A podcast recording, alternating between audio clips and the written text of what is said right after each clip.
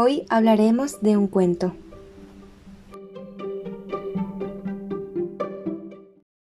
El rey Midas. Érase una vez un rey muy muy rico cuyo nombre era Midas. Tenía más oro que nadie en todo el mundo, pero a pesar de eso no le parecía suficiente. Nunca se alegraba tanto cuando obtenía más oro para sumar en sus arcas.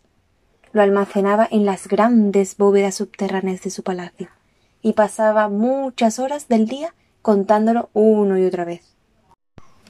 Midas tenía una hija llamada Caléndula. La amaba con devoción y decía será la princesa más rica del mundo. Pero la pequeña Caléndula no daba importancia a su fortuna. Amaba su jardín, sus flores y el brillo del sol más que toda la riqueza de su padre. Era una niña muy solitaria, pues su padre siempre estaba buscando nuevas maneras de conseguir oro. Así que rara vez le contaba cuentos o salía a pasear con ella. Un día el rey Midas abrió sus grandes cofres de oro, lo apiló todo sobre la mesa tocándolo con adoración. Lo dejaba escurrir entre los dedos y sonreía al oír el tintineo, como si fuera una dulce música. De pronto, una sombra cayó sobre la pila de oro.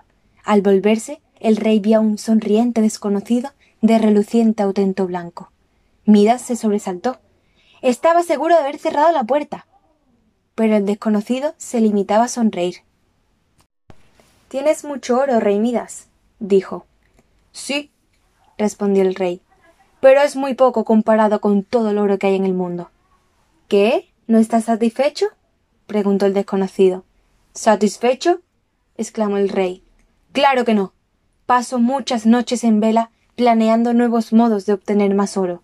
Ojalá todo lo que tocara se transformara en oro. ¿De veras desea eso, Rey Midas? Claro que sí. Nada me haría más feliz. Entonces se cumplirá tu deseo. Mañana por la mañana, cuando los primeros rayos del sol entren por tu ventana, tendrás el toque de oro. Apenas hubo dicho estas palabras, el desconocido desapareció. El rey Midas se frotó los ojos. Debo haber soñado, se dijo. Pero qué feliz sería si eso fuera cierto. A la mañana siguiente, el rey Midas despertó cuando las primeras luces aclararon el cielo. Extendió la mano y sobre su cama. Nada sucedió. Sabía que no podía ser cierto. Suspiró. En ese momento los primeros rayos del sol entraron por la ventana. Las mantas donde el rey Midas apoyaba la mano se convirtieron en oro puro. Es verdad. exclamó con regocijo. Es verdad se levantó y corrió por la habitación tocando todo. Su bata, sus pantuflas, los muebles, todo se convirtió en oro. Miró por la ventana, hacia el jardín de Caléndula. Le daré una gran sorpresa a mi hija, pensó. Dejó al jardín, tocando todas las flores de Caléndula y transformándolas en oro. Ella se pondrá muy contenta, se dijo. Regresó a su habitación para esperar el desayuno y recogió el libro que leía la noche anterior pero en cuanto lo tocó, se convirtió en oro macizo. Ahora no puedo leer, dijo, pero desde luego es mucho mejor que sea de oro. Un criado entró con el desayuno del rey. Qué bien luce, dijo. Quiero ese melocotón rojo y maduro. Tomó el melocotón con la mano, pero antes de que pudiera saborearlos se había convertido en una petita de oro. El rey Midas lo dejó en la bandeja. Es precioso, pero no lo puedo comer se lamentó. Levantó un panecillo, pero también se convirtió en oro. En ese momento se abrió la puerta y entró la pequeña caléndula. Sollozaba amargamente y traía en la mano una de sus rosas. ¿Qué sucede, hijita? preguntó el rey. Oh, padre, mira lo que ha pasado con mis rosas. Están feas y rígidas. Pues son rosas de oro, niña. ¿No te parecen más bellas que antes? No, gimió la niña. No tienen ese dulce olor. No crecerán más. Me gustan las rosas vivas. No importa, dijo el rey. Ahora toma tu desayuno. Pero Caléndula notó que su padre no comía y que estaba muy triste. ¿Qué sucede, querido padre? preguntó acercándose. Le echó los brazos al cuello y él la besó. Pero de pronto el rey gritó de espanto y angustia.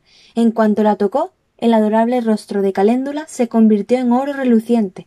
Sus ojos no veían, sus labios no podían besarlo, sus bracitos no podían estrecharlo. Ya no era su hija risueña y cariñosa, sino una pequeña estatua de oro.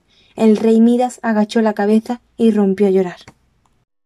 ¿Eres feliz, rey Midas? dijo una voz. Al volverse, Midas vio al desconocido.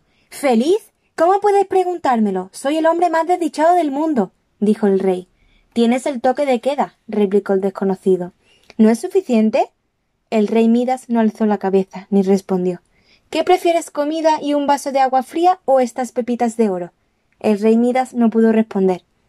¿Qué prefieres, esta pequeña estatua de oro o una niña cariñosa? Oh, devuélvela a mi pequeña caléndula y te daré todo el oro que tengo, dijo el rey. He perdido lo más valioso. Eres más valioso que ayer, rey Midas, dijo el desconocido. Zambúllete en el río que corre por el pie de tu jardín. Luego recoge un poco de agua y arrójala sobre aquello que quieras volver a su antigua forma. El rey Midas se levantó y corrió al río, se zambulló, llenó una jarra de agua y regresó deprisa al palacio. Roció con agua a Caléndula y devolvió el color a sus mejillas. La niña abrió los ojos azules con un grito de alegría. El rey la tomó en sus brazos. Nunca más el rey Midas se interesó en otro oro que no fuera el oro de la luz del sol o el oro del cabello de la pequeña caléndula. Y colorín colorado, este cuento se ha acabado.